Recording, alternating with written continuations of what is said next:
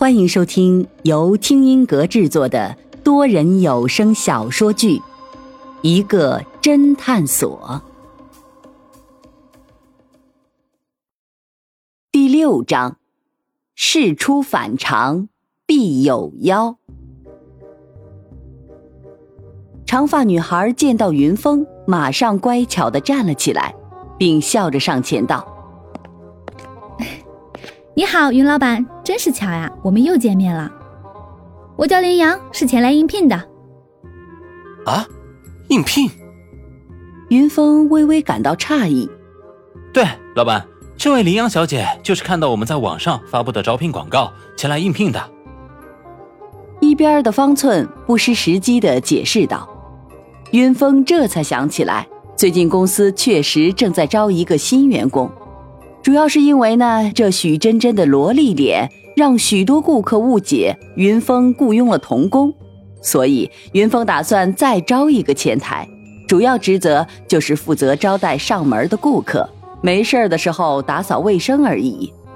云峰笑道：“呃，我记得林阳小姐好像说过你已经是侦探了。”“对呀，今日被你们招聘了，就会正式成为一名侦探了呀。”这个叫林阳的长发女孩丝毫不觉得不好意思。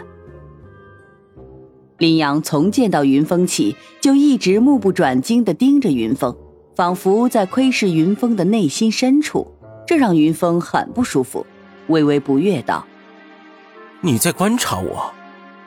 林阳毫不避讳道：“嗯，我在观察我未来的老板是个什么样的人。”哦。那你觉得我是个什么样的人？这算不算面试？如果我答对了，是不是就能来侦探所工作了？林阳一脸的笑意。当然不行，除非你能说对我们侦探所每一个人的特点。云峰故意为难他，谁知林阳却一脸的自信道：“好，没问题。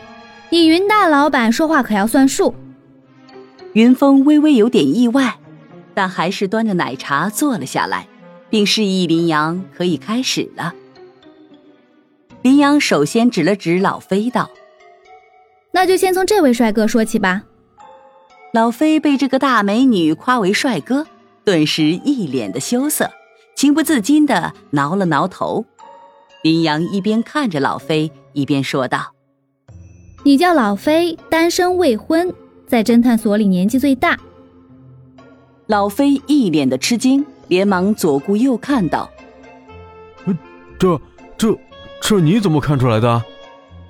林阳微微一笑：“这当然看不出来，这都是我刚才从这位方寸先生那里了解到的。”云峰白了方寸一眼，方寸缩了缩脖子，一边的许真真低声道：“叛徒。”林阳笑了笑。你刚走进来的时候，这种很平常的动作，我看你却依然身板挺直，步伐矫健。我猜你当过兵，是个退伍军人。老飞一脸的腼腆道：“ 零六年入伍，当了几年侦察兵。”林阳单手扶着下巴，接着分析：“曾经是军人，所以你的执行能力很强，而且是侦察兵种，更擅长打探消息。”侦探所外勤的工作应该多半都交给你了，可谓文武双全。这老飞开心的咧嘴笑了起来，厉害呀！一边的方寸不由得赞叹道。林阳转头看向方寸，笑道：“至于这位方寸先生，你也刚毕业不久，虽然你个子不高，其貌不扬，但却表现出很强的自信，那说明你一定在某方面很厉害。”嗯，看你戴着近视眼镜、不修边幅的打扮，和我聊天时说着流行的网络用语，我猜你一定是个电脑高手，而且你的这份自信也正是源于此。过奖过奖。方寸一脸的兴奋。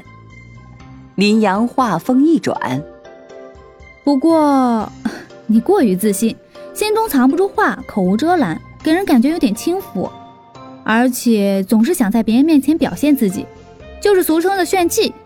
另外，你很不会和女孩子聊天。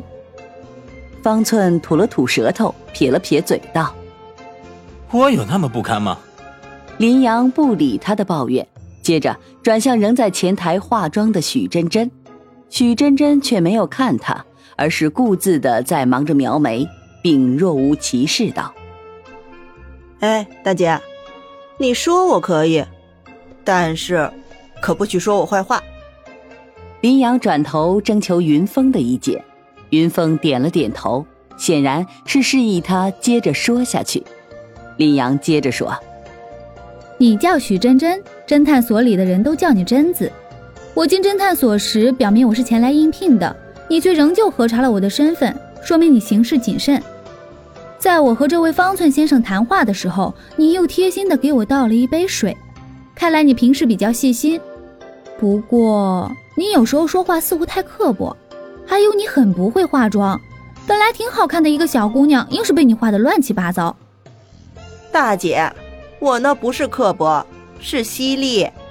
还有，不是我不会化妆，而是大姐你的审美 low 而已。许真真毫不客气的反驳道。林阳只是微微一笑，却不反驳。然后他开始一脸郑重道：“好，那接下来。”就是云老板你了，方寸和老飞都一脸的幸灾乐祸。我很期待呀，很期待呀。林阳深呼一口气道：“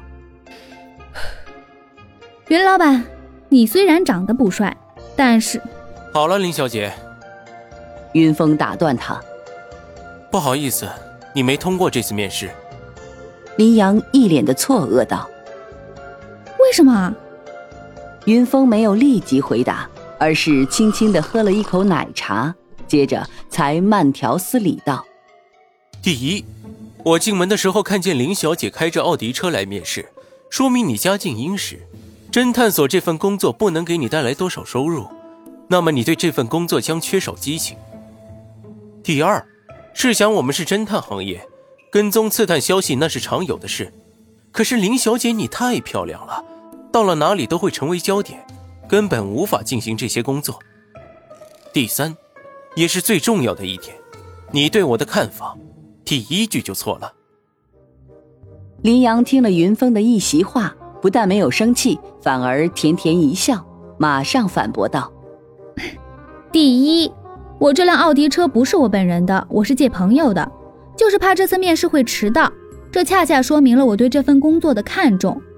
第二。”现在的化妆技术那么先进，丑的能变俊，俊的变丑不是更容易？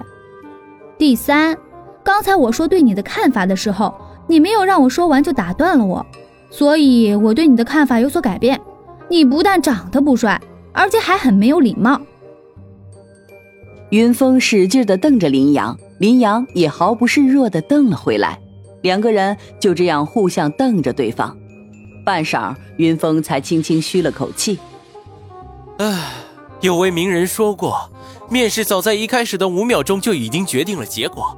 我一见到林小姐就知道你是我们侦探所要找的人。恭喜你，林小姐，你明天就可以来上班了。说着，云峰伸出了自己的手。林阳如释重负，并上前和云峰握了握手，一脸好奇道：“咦，是哪个名人说的这句话？”云峰。云峰一本正经道：“一个小时之后，云峰和方寸站在侦探所的大门口，目送着已经办完入职手续的林阳离开。方寸还一副意犹未尽的样子。想到以后都会和这个大美女共事，浑身上下都充满了工作热情。”云峰一边看着渐渐消失的红色奥迪，一边像是喃喃自语道：“大学本科毕业。”在国外待了五年，反应敏捷，思维活跃，观察力敏锐，还这么漂亮，居然来我们侦探所找工作，你不觉得很反常吗？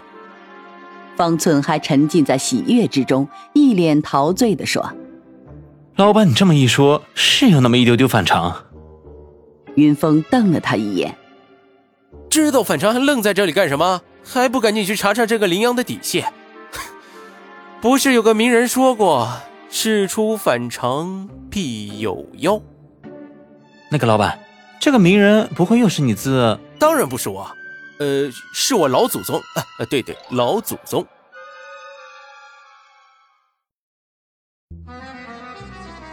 听众朋友，本集已播讲完毕，欢迎订阅收听，下集精彩继续。